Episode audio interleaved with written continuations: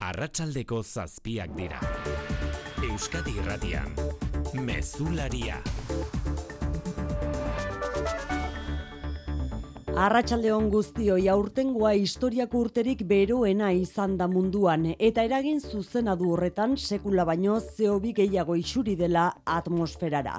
Berrogei mila milioi tonatekora.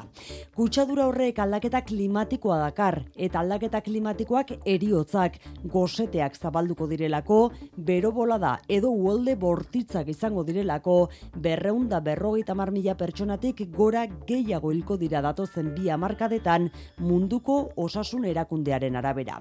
Jakina zen aurretik ere, isuri horriek murriztea dela, hau guztia lehuntzeko errezeta honena, eta jakina da bere biziko garrantzia duela horretan erregai fosilen erabilera murrizteak. Bada dubain klimaren kopo hogeita zortzi goibilerak amaituta behar luken ordu honetan, kateatuta jarraitzen dute munduko herrialdeek ezin adostu erregai fosil horien erabilera noiz eta nola murriztu. Agian ez zuten ondo neurtu ondorioa, goi bilera arabar emirerrien esku uzte erabaki zutenean, petroleoaren munduko estatu bat aldaketa klimatikoa gidatu nahian jarri zutenean.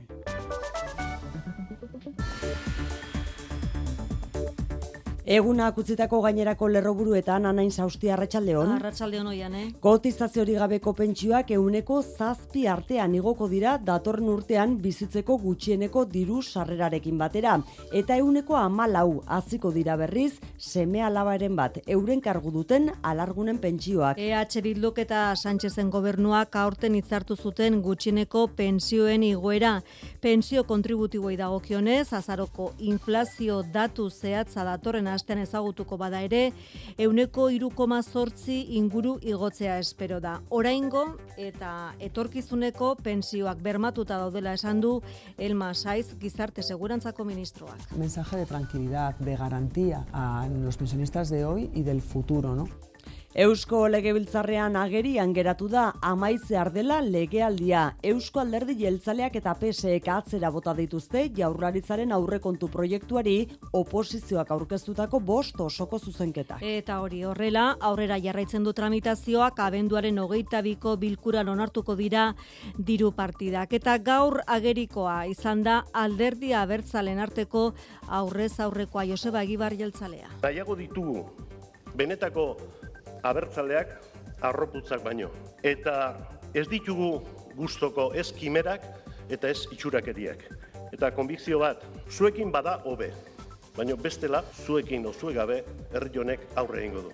Jeltzalen alternatiba, gizartean gauzatzen ari dela erantzun du nerea kortajarena EH Bilduko legebiltzarkideak. Eredu alternatibo hori badagola. Ja lo creo badagola. Egingarria da, gauzagarria da, eta egiten ari da eta gauzatzen ari da. Eta gero eta herritar gehiago identifikatzen dira eredu horrekin.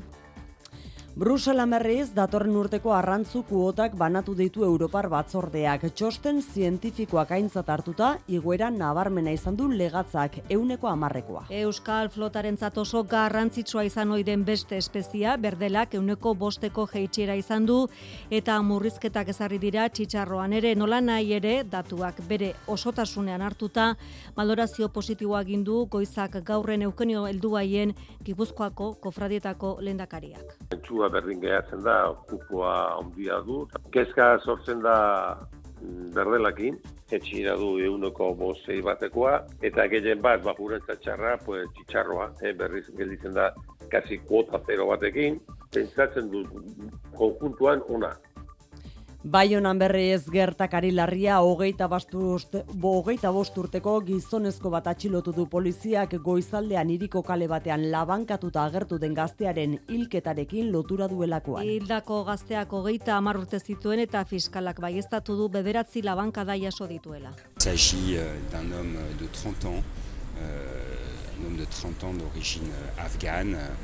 Eta biktimak pasaporte frantziarra zuela, naiz eta jatorria Afganiarra izan ustezko erasotzaileak bezala polizia judiziala kasua ikertzen ari da eta oraingoz ez dago hipotesi argirik. Iruñean bien bitartean joan den ostegunetik desagurtetua dagoen hogeita amabost urteko emakumearen bila jarraitzen du foru zaingoak. Senidek jarritako salaketaren arabera, sandu zelai auzoko taberna batetik bakarrik aterazen ostegun goizaldean eta etzen etxera iritsi. Arga eta inguruak arakatzen jarraitzen dute. Are haren bila. Kiroletan berriz.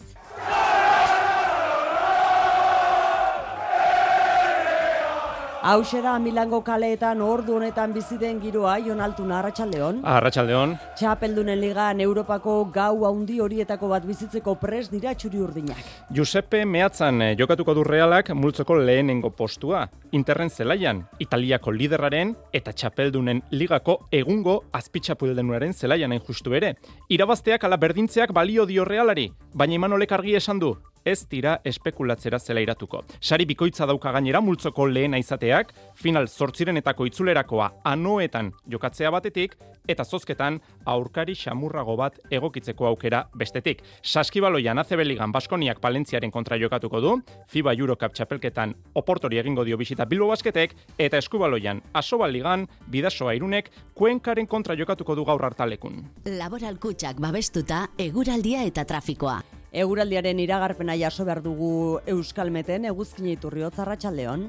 Arratsaldeon egun amaitu bitartean giro goibela eta bustia izango da eta ozten jarraituko du. Izan ere gaurko temperatura minimoak azken orduetan neurtuko dira. Bihar goizaldean baliteke euriak atxeden txiki bat ematea, baina goizetik aurrera berriro joko du euritara.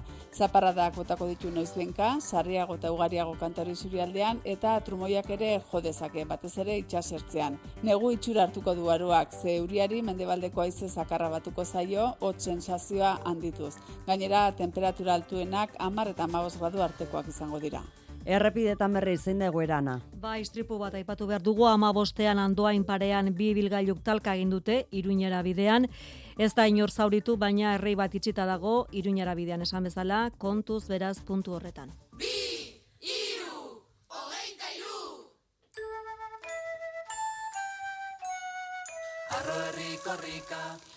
Arrotza zaigua beste hau oraindik, baina ikusiko dugu, hiru hilabete barru, hause baitugu, hogeita irugarren korrikaren kanta.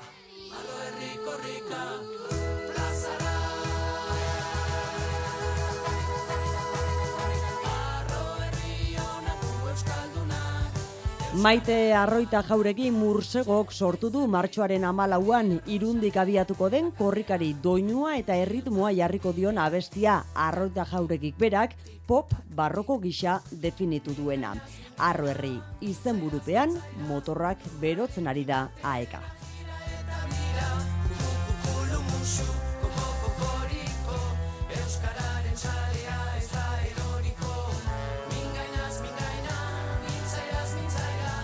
Hau beraz, korrikaren hogeita irugarren edizioaren abestia arratsaldeko zazpiak eta zortze minutu, teknikan eta errealizazioan xanti gurrutxaga eta xaberri daola. Euskadi Irratian, Mezularia.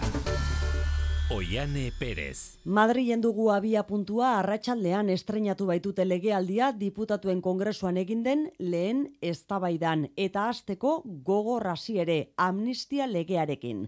Alderdi populararentzat egunik tristeena izan da gaurkoa Tejeroren estatu kolpe saiakeratik.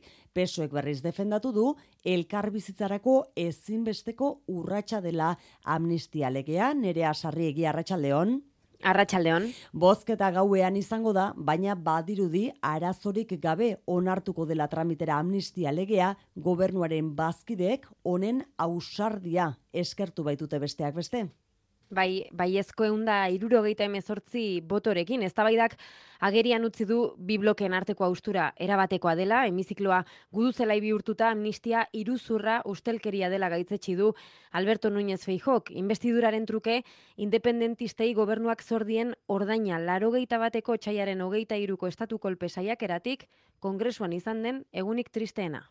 Esta ley de amnistía es un fraude, es una corrupción política y es una humillación al pueblo español. Ustedes juegan a meter miedo, nosotros queremos sembrar esperanza. Beldurraren aurrean itxaropena erantzun dio Patxi López sozialistak amnistia elkarbizitzaren alde aurrera egiteko bidea dela konstituzionala erabat eta urratsa txalotu dute eskerrak eta junsek argi utzita hori bai salda una deuda para con Catalunya. En cap cas serà una renúncia a la independència de Catalunya. Hau hasiera besterik ez dela eta ez diotela independentziari uko egingo. EH Bilduk eta EAJak ere urratsa txalotu dute garrantzitsua eta ausarta dela. Politikatik atera behar esena, politikara itzuliko da. Porque la solución no llegará a través de la judicialización, Guztia barne gatazkan sartuta dagoen eskuinaren aurrean, boxe gaitzetsi du Pepek ez duela nahi beraiekin fronte bateraturik gobernuari aurre egiteko. Batuta ere, ez lukete indar nahikoa izango gaueko amaika kaldera espero dugu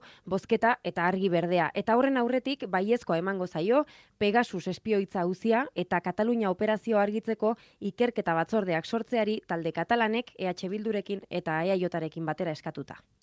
Tentsio giro honetan alderdi sozialistak iragarri du salaketa aurkeztuko duela bihar fiskaltzaren aurrean Santiago Abascal Boxen presidentearen aurka Argentinako Clarín egunkarian egindako adierazpenengatik. Herriak Sánchez oinetatik zintzilikatu nahiko duela adirazi zuen Abascalek bertan eta hori gorroto delitua izan daitekela uste dute sozialistek.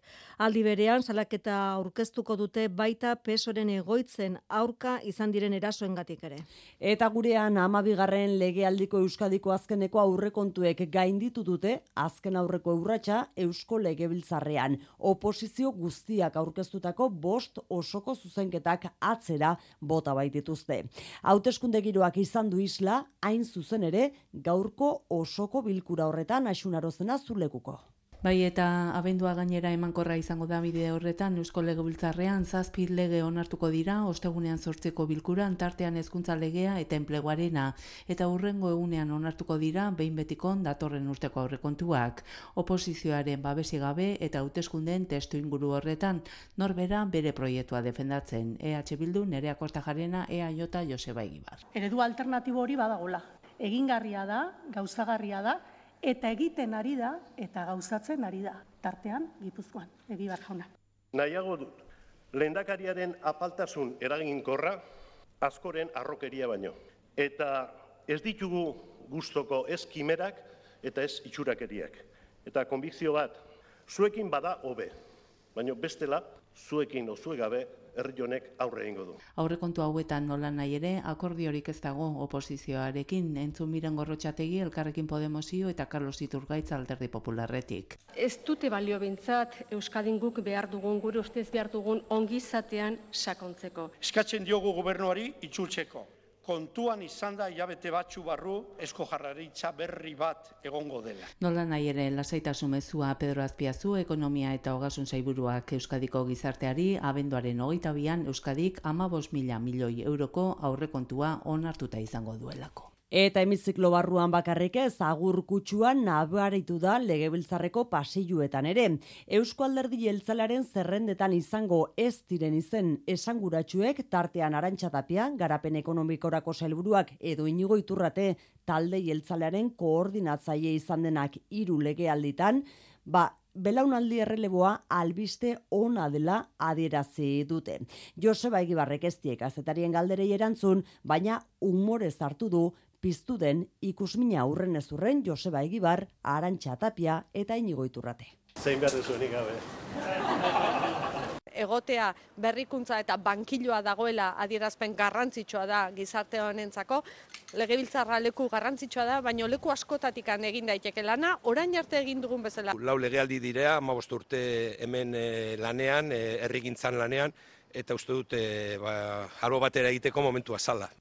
EH Bilduko mai politikoak gizonezko lehendakari gaia urkezteagatik sare sozialetan kezkatuta idatzi dutenen aurrean bien bitartean oiana etxe barrieta EH Bilduko idazkari feministako arduradunak txioa idatzi du nabarmenduz politika feministak erdigunean kokatzaren aldeko apustuan bide lagun izan duela Peio Txandiano. Hildo bereti mintzatu da Mertxe Izpurua EH Bilduko Kongresuko bozera malea ere, EH Bilduren konpromisoa feminismoarekin uka ezina dela eta kontua ez dela gizonala emakume, baizik eta politika feministak aplikatu bai ala ez.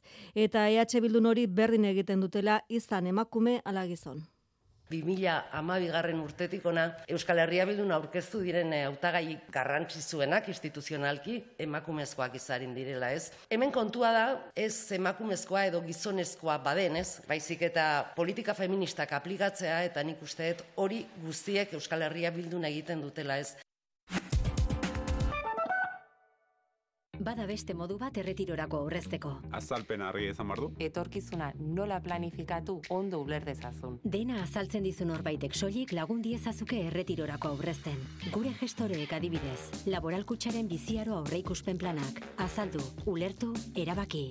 Laboralkutxa, bada beste modu bat. Sukalde aldatu nahi duzu? Endainetan ez duzu utzik egingo. Bizitatu haien erakusketa itziarren egiaztatu bertatik bertara punta-puntako kalitatea eta diseinuak zein etxetresna elektrikoen sorta zabala aukeratu gehien gustatzen zaizuna eta ez galduten bora gehiago. Honen esku zaude. Endaineta, itziarren, kalitatea, prezioa eta bezeroarekiko konpromisoa. Larun batetan irekita goizez eta arratsaldez. mueblesendaineta.com Gaur, bederatzietatik aurrera, Interreala, txapeldunen ligako neurketa erabakiorra Euskadi Irratian zuzenean. Milandik bertatik, maitan urbieta. Kepa Iribarrek zuzenduta. Juan Alarrañaga eta Gari Urangaren iritziak. Eta Iker Galartzaren galartzakeriak. Batzen gaituen futbola Euskadi Irratian. Urtea amaitzen ari den honetan argitu zoaz datorren urteko hainbat igoera tartean pentsioenak. Elma Saiz gizarte segurantzako ministroak iragarri du euneko bost eta zazpi artean hasiko direla gutxieneko pentsioak. Eta euneko amalau berriz euren ardurapean seme alabak dituzten alargunenak. Zisto iturriaga goitia. EH Bilduk eta Sánchezen gobernuak martxoan hitzartu zuten 2008 zazpirako euneko hogeita igoko direla seme alabaren bat euren ardurapean duten alargunen pentsioa eta euneko amazazpi familia samarik ez dutenena. Urte urte joango zaie alargunei pentsio igotzen eta datorren urteko izango da igoerarik handiena lehen da bizikoen kasuan hilean eunda hogeita zazpi eurokoa. Ez dira ala ere igoko diren pentsio bakarrak gutxieneko pentsioak euneko bost eta zazpi artean igoko baitira datorren urtean, pentsioak ez ezik eh, gainera, bizitzeko gutxieneko diru sarrera ere igoko da, euneko 6,9 bederatzi hain zuzen ere. Pentsio kontributibo gehienak berriz, euneko irukoma sortzi igoko dira 2008 lauan. Elma Saiz gizarte segurantzako ministroaren esanetan, pentsioen erreformari esker, gaurko zein biharko pentsio dunen erosa almena bermatuta dago. Como digo, es momento de recoger los frutos de ese trabajo tan importante y para dar un mensaje de tranquilidad, de garantía a los pensionistas de hoy y del futuro, ¿no? EH Bilduk pozik hartu du Espainiako gobernuak hitzartutakoa betetzen hasi izana eta emertxe ipurua kongresuko bozeramaleak nabarmendu du egoera prekarioan dauden emakumeen bizitza hobetzen lagunduko dutela igoera hauek. Etxe bizitza turistikoak arautzeko bidean bestalde urratsa eman du auzitegi gorenak auzokiden esku utzi du eraikinean etxe bizitza turistikoak debekatzeko eskumena beti ere estatutuetan propio jasotzen bada eraikin horretan debekatuta dagoela ekimen komertzialak egitea. Donostiako eta Obiedoko bi kasuren arira kaleratu du ebazpen hori Espainiako auzitegi gorenak hainua mendiburu. Donostiako kasuan etxe bizitza sustatzaileak salerosketa kontratuetan propio debekatu zuen bulego kontsulta klinika zein bestelako ekimen profesionalek eraikinean lekua izatea. Soilik auzokide elkarteak aho batez aldatu zezaken araua.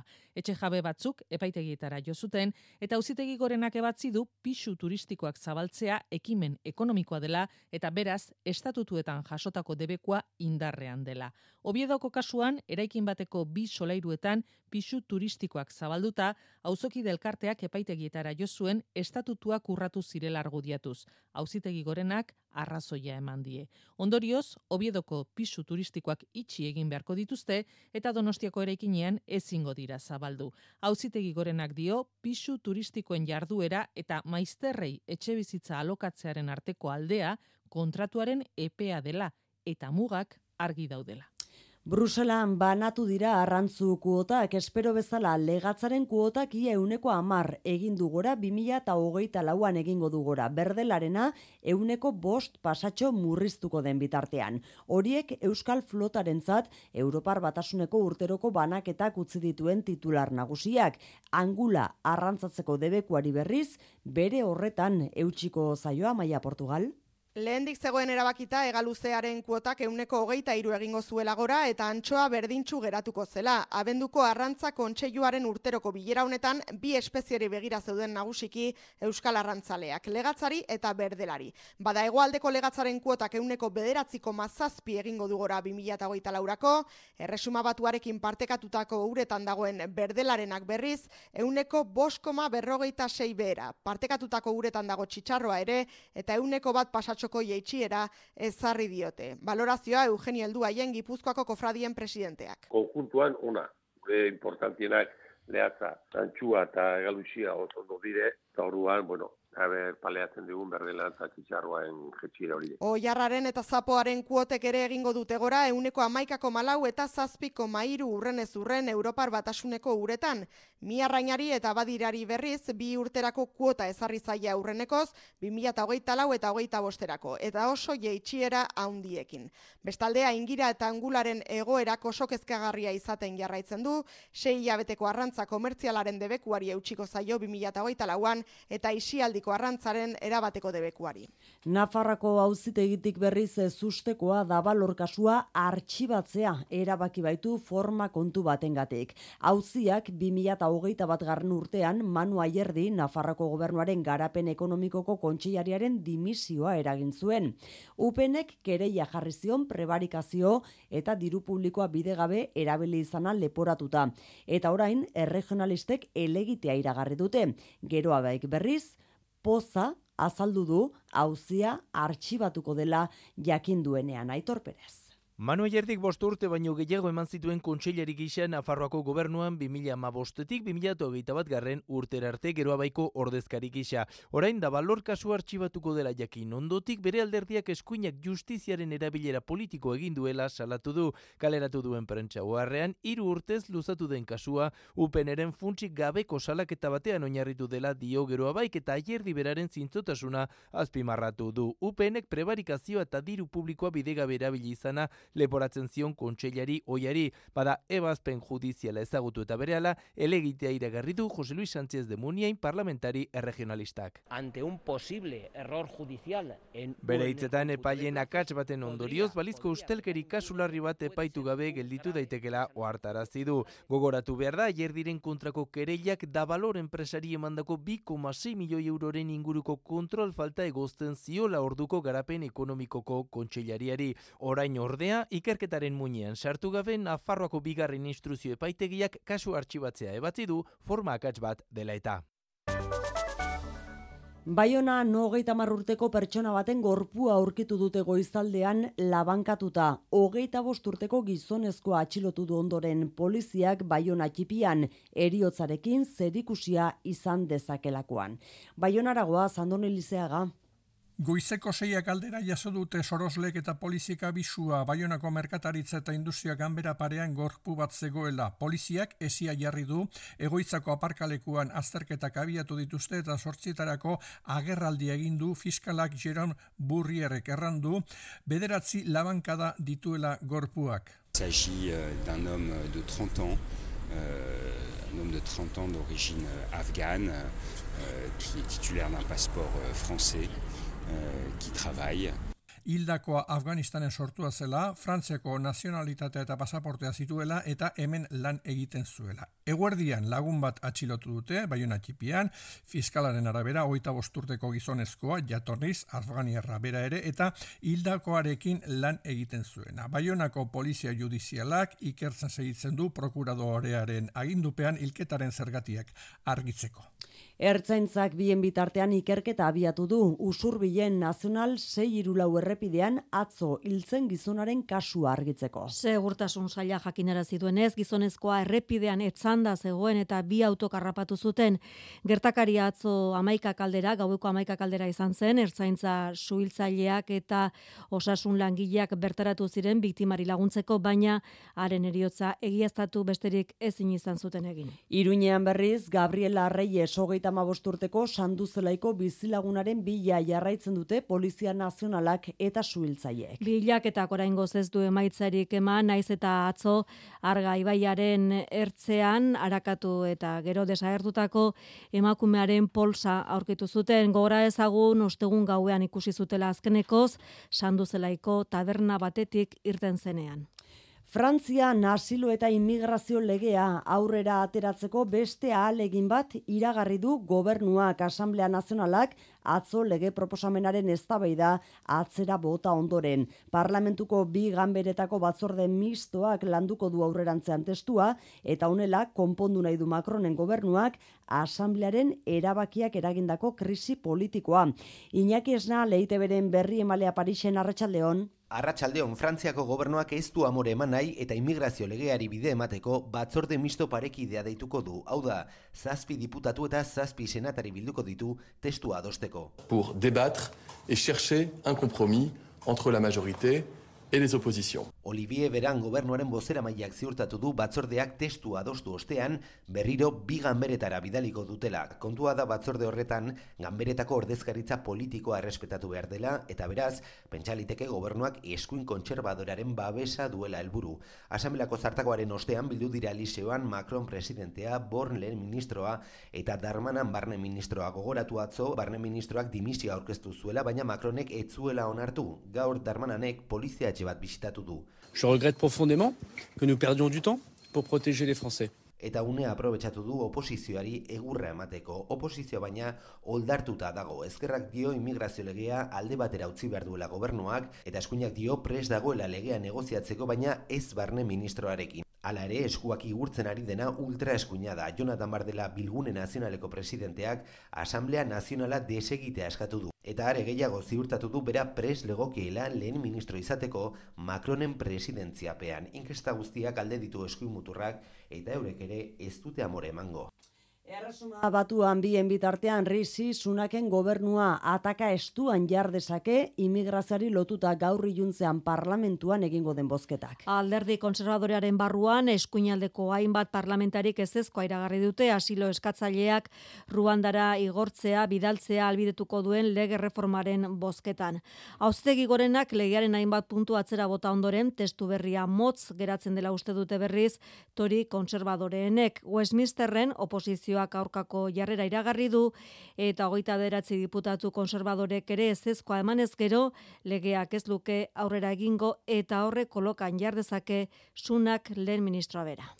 Gaur arratsaldean zirt edo zart egiteko orduak dituzte berriz Dubaiko COP hogeita sortzi klimari buruzko goi bileran luzatuta azken adierazpena adostu nahian ari dira lanean ordu honetan, ia berreun herrialdetako ordezkariak. Erregai fosilen amaiera goibilera salbatuko lukeen akordioa hori da itxi nahi dutena, baina ezin testu horretara iritsi.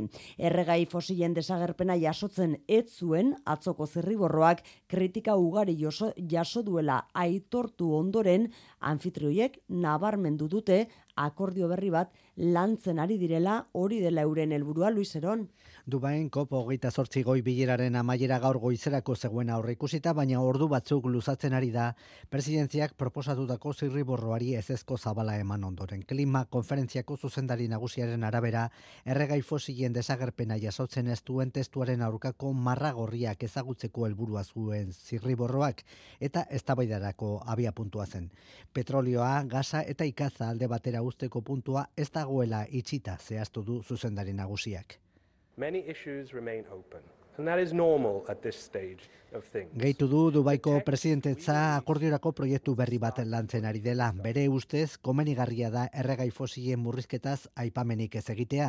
Beti ere temperaturaren berotzea gradu terdira mugatzeko helburuari eutxita eta lortu ezkero akordio historikoa litzateke. Orduotan diren negoziazioetan hala ere, hurbilketa handia beharko litzateke jarrerak oso urrun baitaude. Bereziki jakinda, Europar batasuna estatu batuak uartetako estatu txikiak eta Ego Amerikako herrialde asko oso kritiko direla erregai fosilen desagerpenaren ordez murrizketa proposatzearekin. Nazio batuen erakundeko batzar orokorrak gazan bere alako suetena eskatu zebazpena onartuko du bestalde, ez ustekorik ezean behintzat, iluntzean egingo den bozketan. Bozketak ez du balio loteslerik, baina agerian utzi dezake estatu batuen eta Israelen geroz eta bakardade haundiagoa. Segurtasun kontseiluan estatu batuen betoak galarazi zuen tankerako ebazpena joan den ostiralean eta gaurko batzarraren atarian Joe Biden, Ameriketako estatu batuetako presidenteak onartu du Israel babesa galtzen ari dela nazioartean. Gazan bien bitartean, suetenetik urrun indarkeriak ez du etenik izan gaurkoan ere.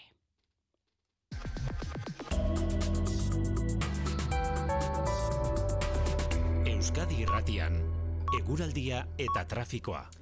Jokin aierre garai errepidetan zein dagoera? Segurtasun saia jakin araztzi digunez, A15 errepidean Hernanin Donostiara bidean auto batek istripua izan du eta errail bat itxita dago beraz zarretaz gidatu mesedez puntu honetan. Eguraldiaren iragarpena euskalmeten eguzkin iturriotzek. Egun amaitu bitartean giro goibela eta bustia izango da eta ozten jarraituko du. Izan ere gaurko temperatura minimoak azken orduetan neurtuko dira. Bihar goizaldean baliteke euriak atxeden txiki bat ematea, baina goizetek aurrera berriro joko du euritara. Zaparradak botako ditu noizbenka, sarriago eta ugariago kantari zurialdean eta trumoiak ere jodezake batez ere itxasertzean. Negu itxura hartuko du aruak, ze euriari mendebaldeko aize zakarra batuko zaio hot sensazioa handituz. Gainera, temperatura altuenak 10 eta 15 gradu artekoak izango dira.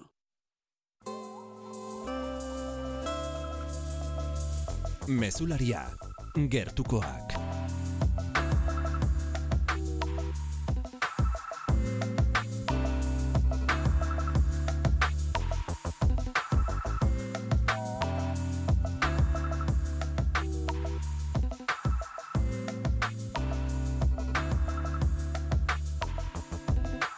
Bilboko udalak zigor espedientea zabaldu dio gertek enpresari Tao sistema berria hitzartutakoa baino hilebete beranduago martxan jarri izanagatik. Dakizuenez atzo estrenatu zen sistema berritua goraberekin dagoeneko konpondu dira Androiden aplikazioan eta hainbat parkimetrotan izandako akatsak janiregeren abarrena. Unean uneko iko akatzen bat kenduta parkimetroak eta baita Androiden aplikazioa ere behar bezala funtzionatzen ari direla bai estatu du Bilboko udalak. Akatsorien gatik ez, baina tao sistema berria, hitzartutakoa baino hilabete beranduago martxan jarri izanagatik, zigor espedientea irekidio udalak sistema kudeatzen duen jertek enpresari nora abete mugikortasun zinegotzean prozesu juridiko bat azirugu, eta orain, e, bueno, expedientea fase ezberdinak ditu, eta, bueno, ba, ikusiko dugu nola amaitzen den. E, ekonomikoki ziur egongo da, egongo dela zigortu da. Lehen biziko egunean aplikazioan eta parkimetroetan izandako arazoa kontutan hartuta eta sistema berrira egokitzeko denbora beharko dela onartuta, udalak lehen biziko asteetan behintzat malgutasunez jokatuko du isunak jartzerako orduan. Donostian abuztuaren hogeita amaika kaleko hogeita zortzigarreneko bizilagunek arratsaldean izan dute udaleko ordezkariekin bilera. Eta orain jaso dugun informazioaren arabera albisteak ez dira honak eraikinak kalte strukturalak ditu eta hogeita zortzi portaleko bizilagunek gaur gauea ere etxetik kanpo pasa beharko dute Luis Eron ze informazio gehiago dugu. Donostiako udal arkitektuak egindako txostenaren arabera abuztuaren hogeita maika kaleko hogeita zortzigarren zenbakiko erekinaren zati bateken dauzka kalte strukturalak hortaz bizilagunek gehienez amar egun dituzte beraiek kontratutako arkitekto baten txostena egiteko dauden kalteak eta horiek zuzentzeko jarduerak zehaztuz. Behin txosten hori izan da, konponketak egiteko proiektu bat aurkeztu beharko dute eta irigintza departamentuak baimenduko du.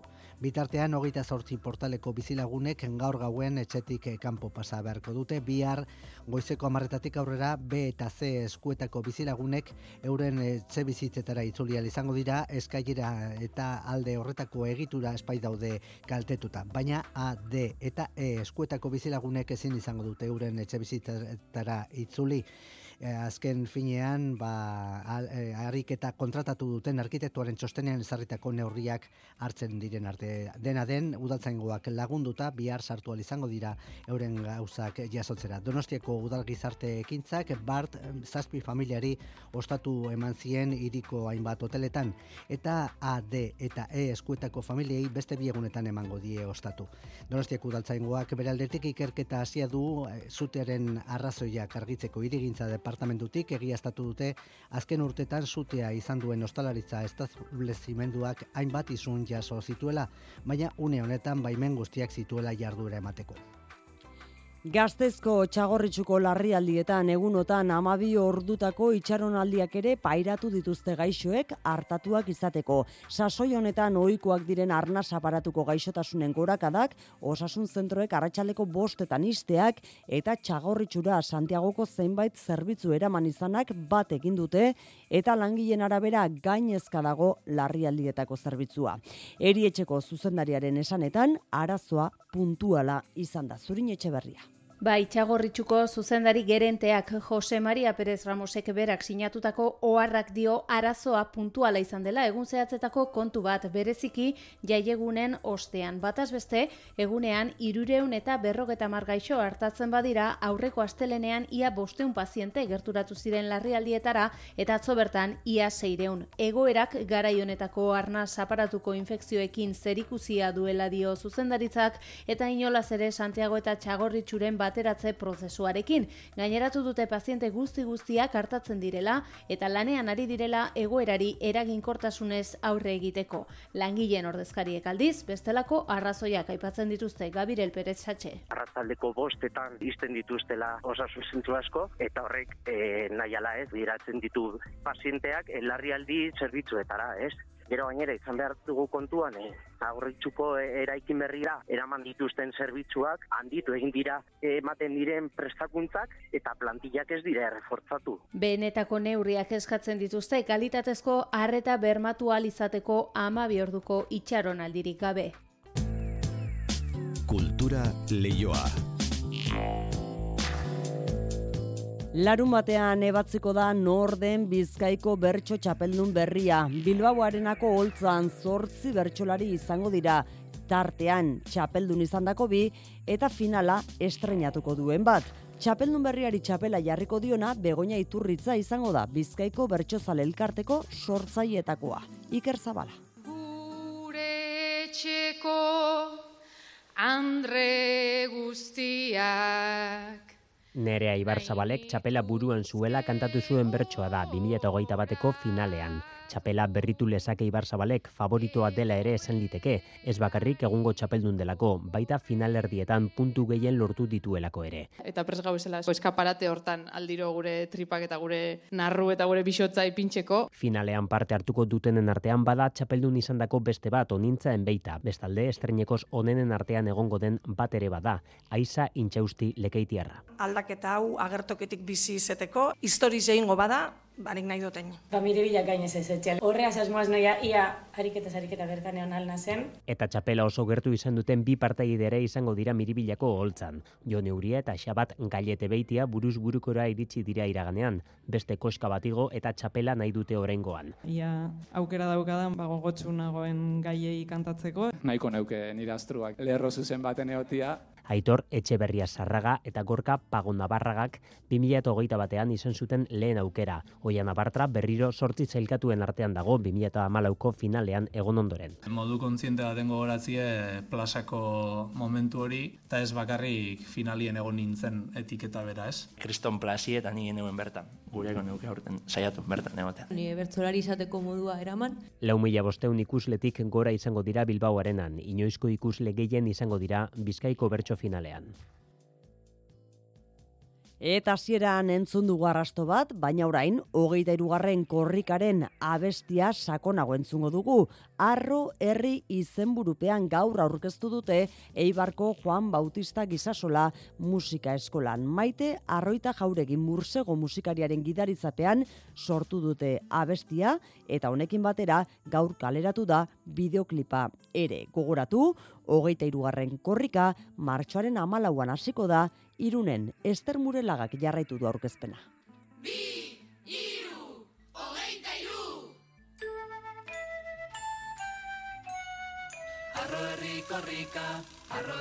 Hogeita irugarren korrikako kanta da entzuten ari garena arro herri izen burupean maite arroita jauregi mursegoren gidaritzapean sortutako kanta.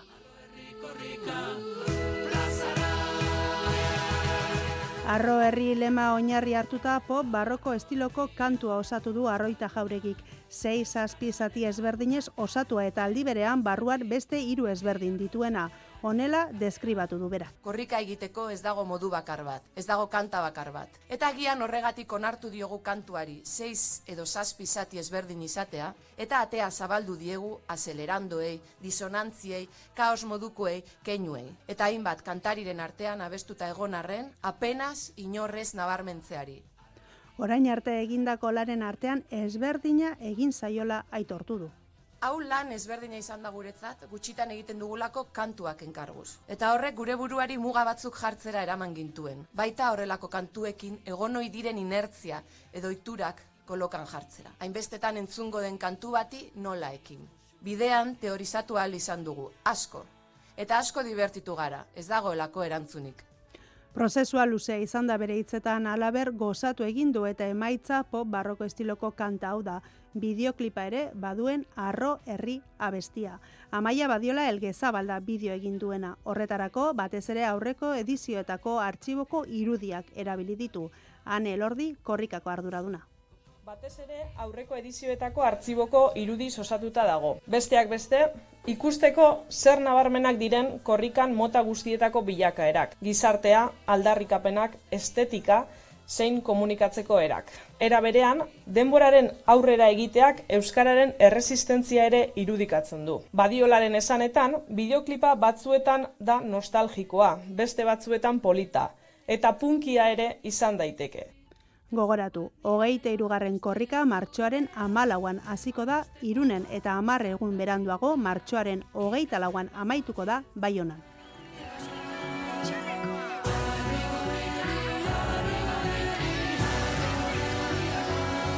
Jon Altuna Arratsaldeon. Arratsaldeon oiane. Korrika gaur realeko jokalariek egin beharko dute Milanen txapeldunen ligako partida gaueko bederatzietatik aurrera. Europako gau handi horietako bat bizitzeko pres da talde txuri urdina.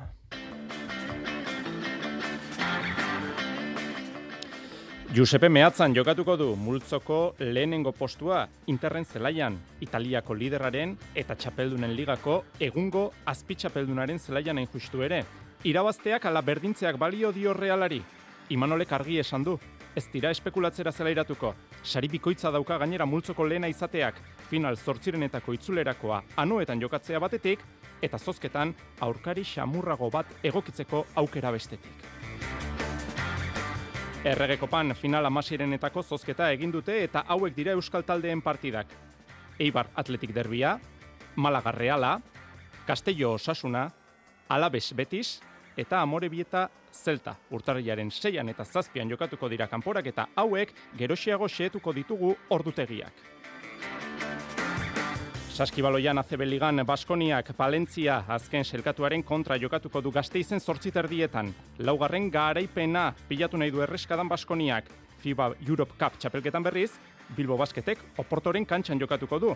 Multzoko lider jartzea izango dute jokoan bizkaitarrek, bederatzietatik aurrera. Eskubaloian bidasoa irunek segida eman nahi dio bolada onari, kuenka jasoko du hartalekun, elkarren segidako seigarren garaipena helburu. Hogei minutu eskaz barru hasiko da neurketa. Txirrendularitzan emakumezkoetan laboral kutsa taldea ez da World Tour mailako taldea izango datorren denboraldian. Nazioarteko txirrendularitza elkargoak amasei eskaera jaso ditu denera eta gehienez ere ama bostaldek izan dezaketenez maila goreneko lizentzia ukatu egin dio aukera laboral kutsari. Kontinental mailan harituko da 2008 lauan ere. Albiste ona Josu Etxeberriak eman du. Kaja ruraleko ziklistak erietxea utzi du gorpildu naulkian eta etxera bueltan da istripu larria izan zuenetik ia hilabete pasa ostean. Golfean PGA Turrak John Ram baztertu du Live Golf erakundearekin sinatzeagatik. 2000 eta hogeita bi, hogeita iru denboraldian egindako lorpenak bertan bera utzi dizkio erakundeak, lau garaipen erdietxi zituen ramek. Eta lanzaroten Kemao Clash txapelgetan surfean Joan Duru Baionarra nagusitu da, aritzaran buruk laugarren egindu finalean, eta bodyboardean Alex Uranga bigarren selkatu da. Euskal Selekzioen gala berriz, azkuna zentroan, Jose Angel Iribarren kirol ibilbidea saritu dute. Entzule laguno garratxaldeon eta ongi etorri mezulariko kirolaren tarte honetara. Realak beste gau historiko bat e, biziko du Europan eta horren lekuko izango da Milanen, Giuseppe Meatzan, Maitane Urbieta. Kaixo Maitane Arratsaldeon. Arratsaldeon Jon. Milango Interren kontra irabazi edo berdinduta e, multzoko lehenengo postu eskuratuko luke Realak eta esan dugun ezta final 8renetako itzulerakoa etxean anuetan jokatzea bermatuko luke.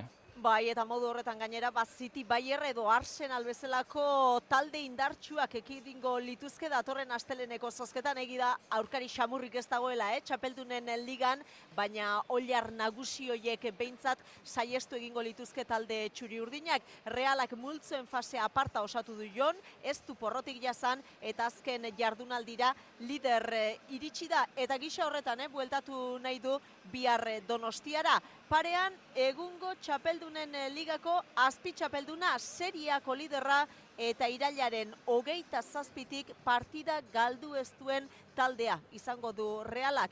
Eta neurketa hemen Giuseppe Meatzan jokatuko da iruro geita amairu mila lagun hartzeko edukiera duen estadio historikoan jokatuko da. Baina er, ezerk ez du Imanolen taldeak ikiltzen, azken urteetako Europako parte hartzeekin taldeak e, esperientzian irabazi du.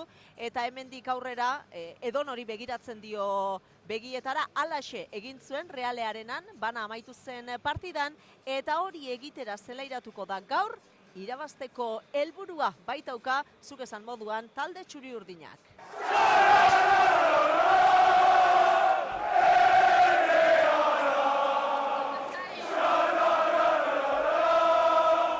Eta entzuten duzue, talde txuri urdina Italian ez da bakarrik egongo, ia irumila zaleren auspoa jasoko du Milanen maitane. Bai, eta ia guztiak jada sartuta daude, Giuseppe Meatza barru aldean, gure eskuinetara ikusten ditugu, realzale horiek e, bertan elkartu dira, Milanen elkartu dira, eta bederatzietatik aurrera, ba hemen estadio barruan ez tarria utziko dute taldea animatzen, euren ere denboraldia berezia izaten ari baita, eh? amar urteren ostean berriro ere ari da lehiatzen reala txapeldunen eh, ligan, eta gainera ba bidaia erosoak egokitu dira, Salzburgon bosteun elkartu ziren, Lisboan irumi mila eta, eta bosteun, eta Milanen basuk esan duzue, ia iru mila lagun. Jakin da, beste bidaia bat egiteko aukera izango dela, otxailean taldeak final sortzirenetarako bakanporak eta jokatu beharko du baikorrenak ere ez zuen pentsatuko, bi jardunaldiren faltan eskuratuko zuenik realak sailkapena, eta azken jardunaldian Milanen interren kontra ba bere esku izango zuenik lehen postua, baina hori da egoera, eta orain inork ez du bigarren geratu nahi. Imanolen eh, taldeak gaizki oitu gaitu jon, bai. eta zaleek ere gaur reala irabazten ikusi nahi dute. Ederki, ba, saio amaitu horretikea amaikakoen berri izan dezakegun, eta ala bada eskatu lasai maitane, gero arte. Osondo, gero arte. Entzun dezagun entrenatzailea, Imanol Alguazil. Ez dago entrenadore eh, eta talderik e, ateratzen dana partidu bat jokatzera, empatatzera. Hori oso zaila da egitea. Eta hortara ateratzea bali da, e, garbi edukat, e, partidu galdu egingo dula. Betiko egingo deu, e, saiatu beraie baino hobeagoak izatea, e, kompetitu, e, baina irabasteko.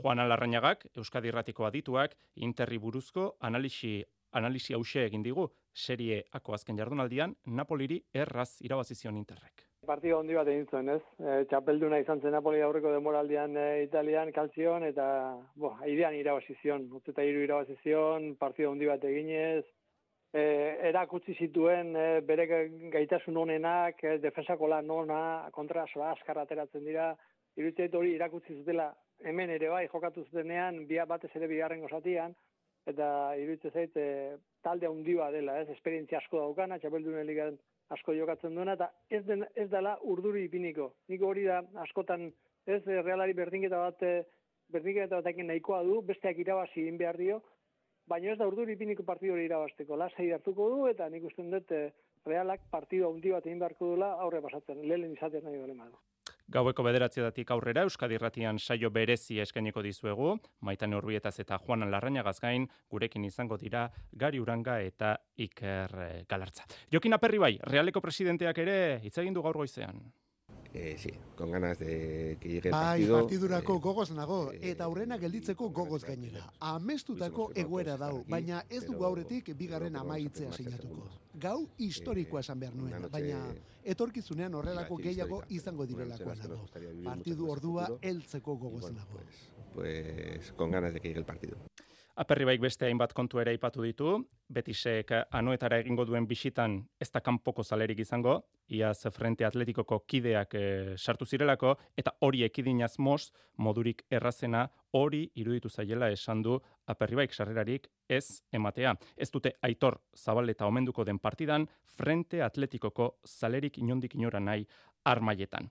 Kuota igoera izango dela ere aurreratu du, iru eta berrogei euro artean igoko dira abonatuen kuotak, gehien tribunakoei eta hospitaliti gunekoei igoko zaie. Xetasun guztiak osteguneko batzarrean emango dituzte dena den. Zakarianen fitxaketari dago kionez eta talde Rusiarrei egindako fitxaketen arira Europan sortu den arrabotxari erantzun, erantzunez, esan du lasai daudela eta klubak realak dena legearen barruan egin duela. Merinoren etorkizunari buruz ere galdetu diote, lasai daudela dio, kluba eta jokalaria harremanetan daudela esan du. Gainerakoan, gaur egin diote, besoan, ebakuntza, Braiz Mendezi. Eta errege kopan final amasirenetako zozketa egin duten, urtarriaren seian eta zazpian jokatuko dira kanporaketak esan bezala, partida bakarrera, eta ordutegiak finkatu berri dituzte. Hauek dira neurketak tartean derbi bat da. Urtarriaren seian errege egunez neurketa bakarra jokatuko da. Lehen mailako bitalde aurrez aurre, alabez eta betis, iluntzeko zortzietan, urtarriaren seian errege egunez. Gainerako guztiak urtarriaren zazpian jokatuko dira. Amabietan, amore bieta zelta, lauretan, Castello Osasuna, zazpietan, Eibar Atletik Derbia ipuruan, eta gaueko bederatzietan urtarriaren zazpian Malaga eta Realaren arteko kanporaketa jokatuko da. Hori erregeko pan izango da, ligan gogoratu atletikek berdindu egin zuela atzo Granadan. Amazazpigarren minututik hasita jokatu zuten partida, Ruizte Galarretak bere atean sartu zuen gola, eta azkenean bana, Beñat Prados, atletikeko jokalaria. Na, genituela e, iru puntuak, e, ezin ditugu etxera eraman, baina, baina bueno, e, dinamika on batean gaude eta eta hori da bidea. Honen beste, zeligako selkapenean, atletik eta reala, bosgarren eta seigarren postuan dauzkagu hogeita bederatzina punturekin. Eta lehenengo postuan nahiko genuke txapeldunen ligako multzoen fasean reala eta horretarako gaur irabazi edo berdindu egin behar du eta maitan urbietak kontatu behar digu Imanol Alguazilek ze amaikakoren aldeko apustu egin duen aurrera maitane.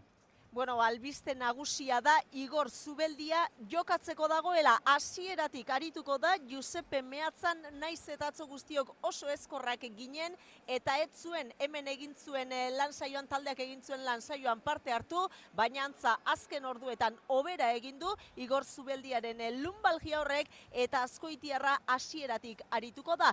Zaharianek ere amaikakoan jarraitzen du eta sadik eta oiartzabal ere presente izango dira, beraz hau izango da bederatzietatik aurrera Giuseppe Meatzan realak zelairatuko duen amaikakoa. Nola kokatuko diren ikusteko dago Remiro izango dugu atean, Traore, Zubeldia, Lenorman eta haien atzeko lerroan, zelaierdian Zubimendi eta Merinorekin batera Zaharian ikusi dezakegu eta aurre aldera begira Take Kubo, Mikel Oiartzabal eta Umar Sadik izango dira erreferentzia nagusia. Mila esker maitane, gero hemen espero zaitugu, gero arte. Hori da, jo. Agur, eh, saskibaloian Baskoniak eh, ACB Ligako partida dauka, Palentziaren eh, kontra, eh, lentxeago izango da hori, zortziterdietan, Baskonia zazpigarren postuan dago, zazpi irabazi eta sei galdutako balantzearekin, Palentzia azken selkatua da irabazitako bakarrarekin. Neurketa gazteizen jokatuko da. Laugarren partida jokatuko dute Ivanovitzenek zortzi egunetan, hiru garaipen daramatzatea erreskadan, bi Euroligan eta bat ACB Ligan gaur laugarrena pilatu nahi dute. Eta Portugalen Bilbo Basketek FIBA Euro Cup txapelketako neurketa dauka Portoren kontra. Txapelketa bigarren fasean murgilduta da, kamultzoan, lehenengo jardunaldian irabazi egin zuten bitaldeek beraz lidergoa izango dute jokoan. Neurketa gaueko bederatzietan hasiko da. Eta eskubaloian Asobal Ligako neurketa bidasoa irunek dauka hartalekun. Cuenca Ciudad encantada izango dute arerio. Azken bost neurketak jarraian irabazita, bolada bikainean dira gipuzkoarrak eneko furundarena. E, Sentsazioak oso onak dira, e, taldea oso oso dinamika honean dago, eta bueno, e, pixka, e, lan horri edo a, dinamika horri ba, ba, pixka kontinuitatea eman nahi dio, e, gure joko puntua oso ona da, eta bueno, pixka, e, hortan, hortan insistitu, defentsa lanetan ba, ba oso ondo igea, oso eroso, eta bueno, pixkat klabea horre ongo da, ez da. Minutu gutxi barru zortzietan hasiko da partida. Txirrendularitzan emakumezkoetan laboral taldea ez da World Tour mailako taldea izango datorren denboraldian, nazioarteko txirrendularitza elkargoak amasei eskaera jaso ditu, eta gehienez ere amabost taldek izan dezakete maila goreneko lizentzia. Beraz, laboral ukatu egin dio uzik eskaera. Hortaz, kontinenten mailan, kontinental mailan hariko dira 2000 eta hogeita laugarren urtean ere. Gizonezkoetan, Euskaltelek Kern Farmak eta Kaja Ruralek kontinental mailan segiko dute. Eta albiste ona Josu Etxeberriak eman du, eri etxea utzi du, kurpildun aurkian, eta etxera bueltan da istripua izan zuenetik ia hilabete pasa ostean. Kajaruraleko ziklista autobatek harrapatu zuen eta esan du pozik dagoela bizirik dagoelako. Iza inguruan ultzaman ari zen entrenatzen hogeita hiru urteko gaztea koman egon zen istripuaren ostean eta ebakuntza gelatik irutan pasa behar izan zuen. Bihar izango dugu Euskadi Ratian iturmendikoaren hitzak entzuteko aukera. Pilotan oiartzunen Madalen Soron etzi ostiral gauean jokatuko dute jakak eta Mari Eskurrenak, liderrek, hartolaren eta etxean hariko den imazen kontra. Irutik, iru irabazita, jakak badaki zein den jarraitu beharreko bidea. Hasiera egizan eh, ona mandi utxapelketai, e, nik uste bikote bezala, ba, bueno, bikote ona osatzen nahi gala, eta bueno, oain helburue hoi da ez, e, hortan segitzea, joko nahiken segitzea eta puntuk bilatuz arerioak e, puntu bakt daukate, hartolak eta imazek puntutxo bat e, daukate, anderrimazek argi dauka, bikote zaila izango dutela arerio, baina etxean hariko da imaz eta horrek beti motivazio gehigarria sortzen dio pilotariari. Bueno, partido etxente, gila sonta, bueno, emaitza nahiko nakin, ez? Baina, bueno, txapleketako partidua nik uste bakarra jokatu agatela men urrutikin, duela ja urte de da, bueno, egia son herrian ambiente politia da, nik uste giro arrango la frontoian, eta, bueno, partidua oso gorra? Hori oi hartzunen, Madalen Soron izango da etzi, eta larun batean labriten, ba, pilota, aitor arangurenekin, hitz egin du gaur, Josemari Apaulazak, kirolegez. Zailkapeneko zuluan bi bikote ditugu binakako txapelketa honetan Altuna eta Martija naiz eta oraindik amezketarra esten hasi lehiaketan eta Laso eta Aranguren badirudi bigaren partio horretan elka robeto hartu zutela eta pikin bat obera egin dutela. Aitor Aranguren. Bai, azkenen, eh, tolosatik, laurritea, ba, iru noitan ni ustez, maia desente, Io genura nire parte bintzat en gustua gunitzen etxean naiz ta galdu ta bueno, azkenen en ni uste hor laxo segi dola pareja iten azkenen larun baten ni uste pareja zela ere funtzionatu genula ta ni uste en puntu lortu nahi baitu gure hola xeterko jala. Ba aurreko larun batean bezalaxe, oraingoan ere aste honetan ere larun batarekin labriten izango dira laso eta aranguren peña eta albizuren kontra. Aurrelariak markatu behar ditu diferentzia bikote honetan, baina aurrelaria oraindik ere karrozeria bere bere onenean ez duela dago. Hala ikusi du atzetik aitor arangurenek. Bai, azkenen, sei beteik eh, asko dia ez, azkenen, eh, baina kaerako arazo gingu eh, izta, anketatik eta kaeratik eta ere lan asko ite orduan. E, ni uste kosta gozaiola pixka, baina bueno, pixkana, pixkana ni uste goraka jungo ala, nik e, ne lanen aldeten ondona saiaten saiatuko nahi da, bueno, e, behai e, launtzen saiatu, eta, a ber, horaxe, pareja hobego bat iten. Ba, lasok eta arangurenek, lehen da biziko garaipen hori Peinaren eta Albizuren kontra lortu nahi dute larun batean labriten. Peina eta Albizu inungo pronostikoetan ez dira agertzen, hau dio arangurenek? Bai, azkenen bakigu, parti oso horra izango ez? E, inorrek inenetan ez dituen jartzen pareja favoritu ez baina, bueno, nik pentsatzen nun en final bajo gauta delen hori, en maila hondiko bigotea, nik hortxe aurren egote du ikuste da, bueno. Bueno, ba, momentu honetan, baiko etxean e, bi bikoterik haulenak hauek dira. Datorren larun batean izango dute partida, berriz ere labriten, berrikuntzak eta gero bigarren jaialdia bertan, peinak eta albizuk, lasok eta arangurenek aurrez aurrekoa. Eta azken txampan, pala, Kutsabank ligako finala jokatuko dute Roman Maldonadok eta Iñaki Urrutiak. Ostiralean daukate itzordua Bilbon, arritxu iribarrek dauka informazioa. Finala hundiaren atariko gaur lau protagonistak bizkaia frontoian materiala aukeratzen izan dira. Sailkatzea lortu eta luze egintzaio itxaron aldia Iñaki Urrutiari. Ba, jago handikin ez, final altxeko, ja bada mogu aste sailkatuta, eta bueno, pizkal luze egiten ari dira, baina bai, gustora, konfiantzakin eta go handikin partiu altxeko. Gaubeka eta Ibai Perezen jokatzeko moduarekin eta joarekin ezin dira jokaldiak presaka eraiki. Pazientzia beharko da finalekoan. Bai, hori izango da bako, ezkenien antxetate puntu hori ba, kudatu behar dugu ondo, presio eta antxetate puntu hori ondo kudatu behar dugu, eta, eta danerako etorri, ez, bakigu Estebanen eskubia batez be saiestu behar dugula, eta, eta, eta pilota hor atxean jarri. Bai botaraziz eta bai egoitik. Baina urrutia lasai dago, konfiantza du Maldonadorekin osatzen duen bikotearen gan, eroso ari da jokatzen. Txali bai, hori, hori egia da, lau txapela ditut, eta bueno, oso eroso sentitzen naz fronte jontan, txapelketa hontan beti oso eroso sentitu naz, aurten be Maldonadokin oso bikote sendoa osatu dugu, gustora eta eta finaletxeko handikin. Jaialdia, seiter dietan hasiko da ostiralean eta gaubeka Ibai Perez Maldonado Urrutia finalaren aurretik hirugarren posturako lehiatuko dira Nekol Alkorta eta Fusto eta Del Rio. Hauxe, kontatzeko genuena, bederatzietatik aurrera, Euskadi Irratian txapeldunen liga, Inter Reala, partida, hemen, zuzen zuzenean. Iluntzeko zortziak dira. Euskadi Irratiko Informazio Zerbitzuak. Albisteak. Arratxaldeon berriz ere guztioi ustekabean Europaren agendan agertu da gaur makroerregio Atlantiarra sortzeko gaia. Bileraren gai ordenetik desagertuta zegoen azken egunotan, baina itxuraz, inigo urkullu lehendakariak Espainiako gobernu presidenteari egindako presioak eragindu gai ordenera itzuli izana eta Bruselan eztabaidatu izana.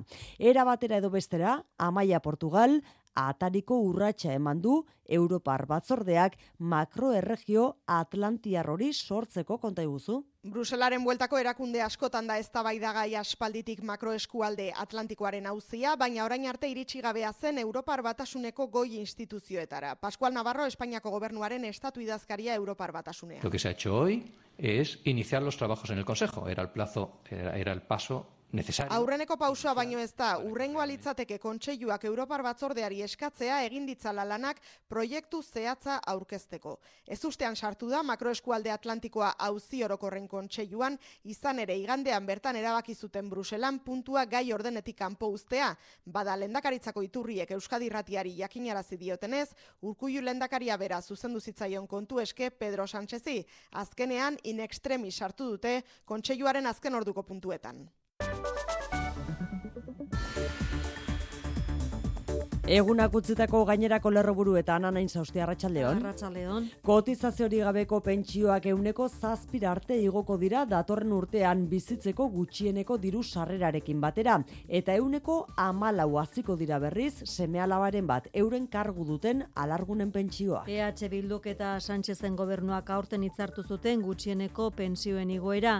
Pensio kontributioi dagokionez, azaroko inflazio datu zehatza datorren astean ezagutuko bada ere, euneko euneko irukoma zortzi inguru igotzea. Espero da, oraingo eta etorkizuneko pentsioak bermatuta daudela esan du Elma Saiz gizarte segurantzako ministroak. Mensaje de tranquilidad, de garantía a los pensionistas de hoy y del futuro, ¿no?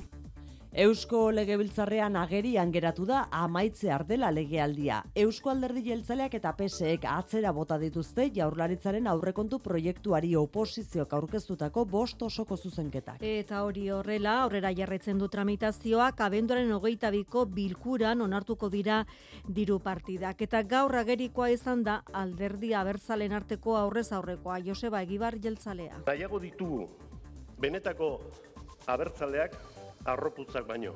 Eta ez ditugu gustoko ez kimerak eta ez itxurakeriak. Eta konbikzio bat, zuekin bada hobe. Baina bestela, zuekin ozue gabe, herri honek aurre egingo du. Jeltzalen alternatiba, gizartean gauzatzen ari dela erantzun du nerea kortajarena EH Bilduko legebiltzarkideak. Eredu alternatibo hori badagola. Ja lo creo badagola. Egingarria da, gauzagarria da, eta egiten ari da, eta gauzatzen ari da eta gero eta herritar gehiago identifikatzen dira eredu horrekin.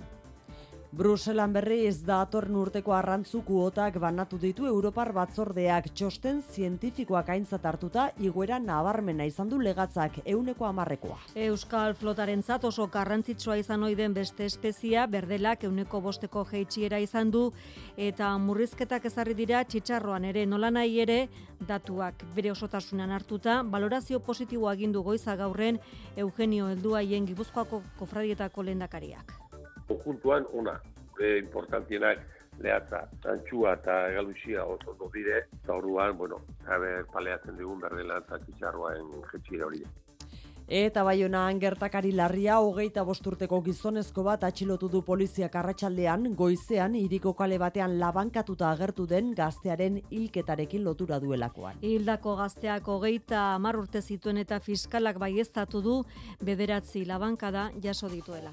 s'agit euh, d'un homme de 30 ans un homme de 30 ans d'origine euh, afghane. Eta biktimak pasaporte frantziarra zuela, naiz eta jatorria afganiarra izan ustezko erasotzaileak bezala polizia judiziala kasua ikertzen ari da eta oraingoz ez dago hipotesi argirik. Eta akordio bia baten bila jarraitzen dutenak oraindik ere Dubaien klimaren kopo hogeita sortzi goibileran dauden herrialdeak dira. Ezin adostu herrigai fosilen erabilera noiz eta nola murriztu. Hemen goizeko sortziak zirenean amaitu behar zuten goibilerarekin, baina esandakoa momentuz akordio hori ez da posible eta aurrera jarraitzen dute ez da baidan. Errepidetan ana arazori bai? Bai, oraindik ere arazoak ama bostean hernanin autoa bidetik atera da Donostiara bidean, garabia autoa erretiratzen ari dela esan digute segurtasun sailean eta lan horiek egiteko herri bat itxi egin behar izan dutela.